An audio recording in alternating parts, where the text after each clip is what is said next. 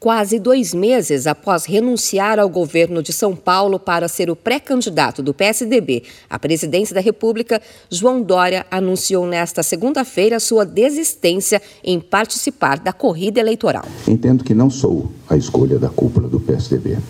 Aceito esta realidade com a cabeça erguida. Sou um homem que respeita o bom senso, o diálogo e o equilíbrio. Sempre busquei e seguirei buscando o consenso mesmo que ele seja contrário à minha vontade pessoal.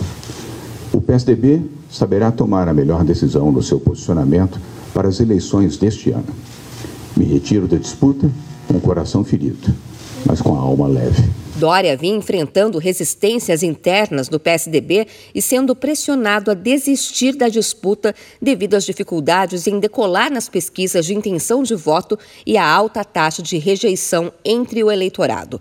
No discurso, João Dória destacou que venceu todas as prévias do partido desde que entrou para a política em 2016. Ele foi vencedor nas disputas para a Prefeitura de São Paulo, do governo do estado e, por último, para a disputa à presidência.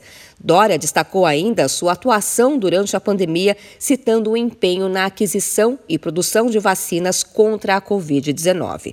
Rodeado por integrantes do partido e também a sua esposa, Bia Dória, o ex-governador se emocionou e foi às lágrimas ao final de seu discurso. Seguirei como observador sereno do meu país, sempre à disposição de lutar a guerra para a qual eu for chamado, na vida pública ou na vida privada.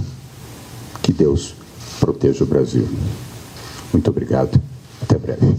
Com a saída de Dória da disputa eleitoral, a senadora Simone Tebet, do MDB, é apontada como principal nome da terceira via.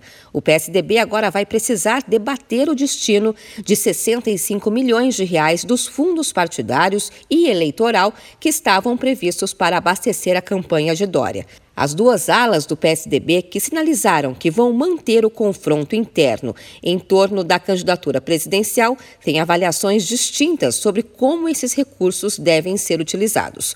Somando os fundos partidário e eleitoral, o PSDB tem 378 milhões de reais. De São Paulo, Luciane Yuri.